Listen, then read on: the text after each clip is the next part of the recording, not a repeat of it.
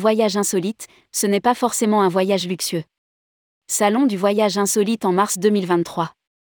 Organisé sur trois jours, du 10 au 12 mars 2023, à Paris, à l'initiative de Daniel Banchimol, le Salon du voyage insolite se veut une première en France et en Europe. Cet événement accueillera 80 exposants, des offices de tourisme français et étrangers, des hébergements, des prestataires, des éditeurs de journaux de voyage, etc. Il entend fédérer un grand public en quête de vacances hors des sentiers battus. Rédigé par Paul Aboyer le mardi 10 janvier 2023.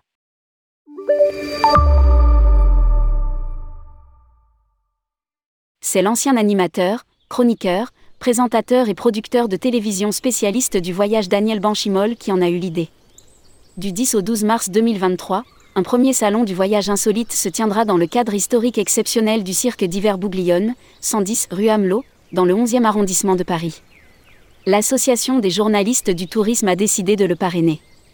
80 exposants seront attendus, des offices de tourisme, étrangers pour certains, comme celui de l'Espagne ou de la Louisiane, français pour d'autres comme celui d'Arras, Damien ou même de cette petite ville de l'Allier nommée la Palisse rendue célèbre dans les années 1960 par les embouteillages sur la Nationale 7.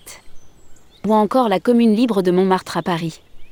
Seront également présents une vingtaine d'hébergements, plutôt insolites, bien sûr, des prestataires aussi différents que le Trois Mâts le Bélem, la compagnie de croisière Le Ponant parce qu'elle propose des itinéraires rares ou le zoo de Thoiry qui, dit Daniel Banchimol, se repositionne green.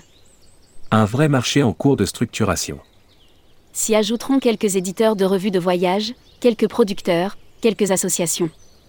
Enfin, une destination étrangère mystère sera dévoilée courant février. Si la matinée du 10 mars sera réservée aux professionnels, ce salon du voyage insolite s'adresse au grand public.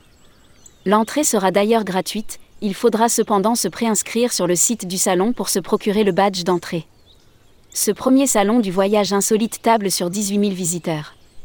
Nous aurons des seigneurs bien sûr, mais nous allons attirer aussi, insiste Daniel Banchimol. Un public plus jeune et plus connecté, qui est toujours davantage en quête de voyages différents.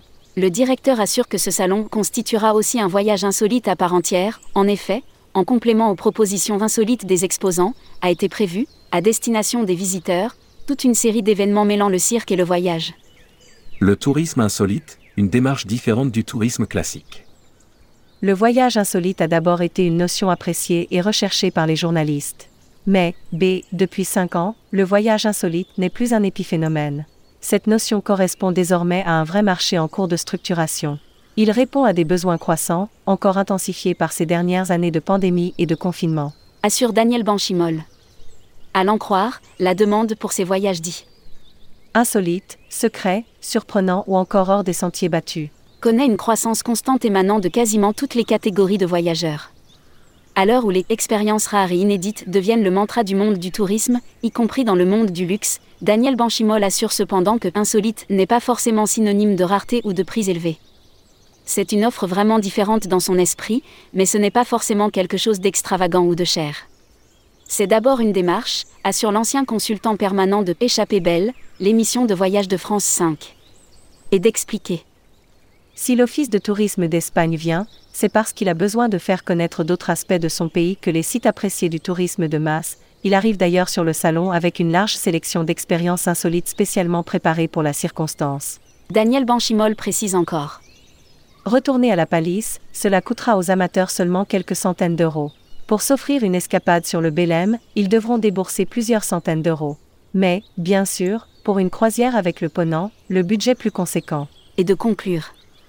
Le tourisme insolite, c'est d'abord une démarche différente de celle du tourisme classique.